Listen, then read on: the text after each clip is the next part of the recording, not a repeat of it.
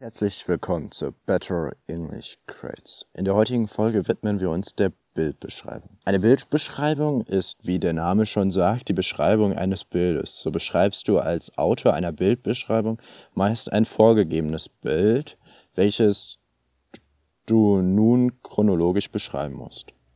Dazu solltest du tendenziell einfaches Englisch verwenden, damit dem, aus dem Text klar hervorgeht, was man auf deinem Bild erkennen kann. Des Weiteren gilt es steht, äh, zu beachten, stetig im Simple Present zu schreiben, außer du möchtest beschreiben, was ein Mensch oder ein Tier oder was auch immer auf dem Bild etwas tut, also eine Handlung ausführt. Dann musst du das Present Progressive benutzen. Zunächst sollte man sich dabei jedoch Gedanken um die Einleitung machen. Zunächst ist die Einleitung einer Bildbeschreibung im Englischen ähnlich wie der einer Summary. So musst du zunächst den Künstler und das Datum der Veröffentlichung nennen. Des Weiteren musst du die Art der Kunst nennen, also Foto, Zeichnung oder eine Gemälde und so weiter. Karikatur fällt mir noch gerade ein. Und zu guter Letzt mit einem prägnanten Satz das Thema des Bildes beschreiben. Ein Beispielsatz.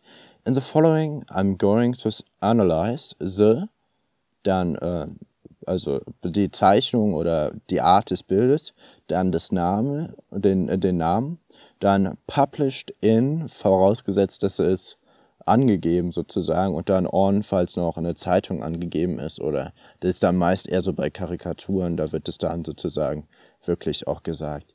Und dann the, wieder die Zeichnung, was taken, zum Beispiel wenn es jetzt ein Bild ist, by und dann den Künstler, deals with und dann das The Kernthema des Bildes.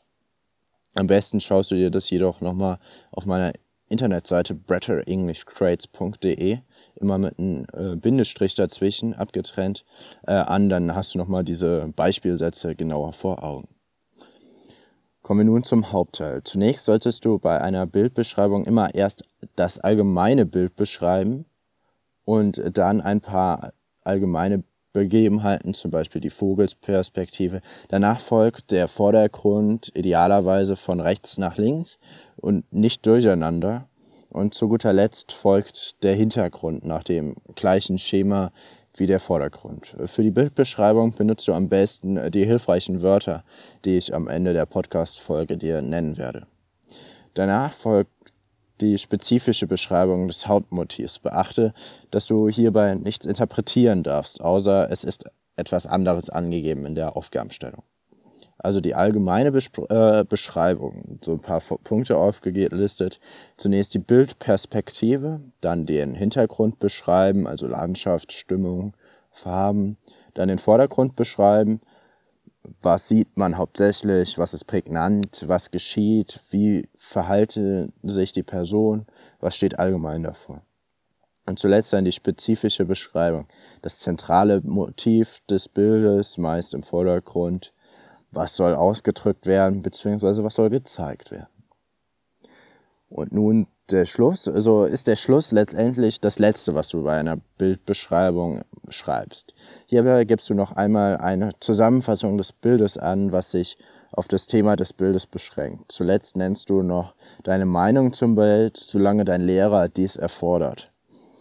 Am besten fragst du noch einmal, bevor, die Arbeit, bevor du dann die Arbeit schreibst, dies bezüglich nach. Ein Beispiel des Schlusssatz ist, in summary, the Zeichnung shows Punkt, Punkt, Punkt, Punkt. Und dann vorausgesetzt, du sollst deine eigene Meinung sozusagen nennen, dann from my point of view und dann einfach deine Meinung.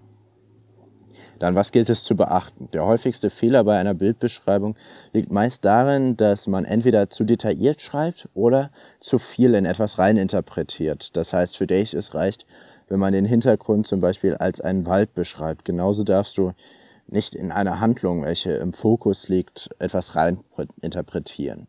Kommen wir nun zu den ähm, Bildbeschreibungen, äh, zu den hilfreichen Wörtern, Entschuldigung. Also erstmal, wo ist was? Also oben am Bild heißt at the top, dann unten heißt at the bottom, dann links heißt on the left hand und rechts heißt on the right hand. Und dann in, im, im Vordergrund, in the foreground and in the background heißt im Hintergrund. Dann weitere hilfreiche Wörter. It seems, it seems as if. Es scheint als ob. The lady seems to. Die Frau scheint. Maybe, vielleicht. I think, ich denke. Might be a symbol of, könnte ein Symbol von sein. The atmosphere is peaceful, depressing. Die Atmosphäre ist friedlich, deprimierend. I don't like the picture because. Ich mag das Bild nicht, weil. It makes me. Uh, sorry, it makes me think of. Ich denke dabei an. Vielen Dank fürs Zuhören. Wie du vielleicht schon weißt, ist es meine Vision, anderen Schülern die Möglichkeit zu bieten, gratis Englisch einfach, schnell und ohne Bemühungen beizubringen. Nun bitte speziell dich, mir dabei zu helfen, indem du diese Folge mit deinen Freunden teilst. Ansonsten liest dir meinen Artikel durch, um nochmal alle Informationen und gerade diese Beispielsätze vor Augen zu führen. Link in der Beschreibung. Des Weiteren würde ich mich noch sehr auf einen Kommentar freuen, damit ich weiß, ob es dir gefallen hat und überhaupt weiterhilft. See you, bye bye.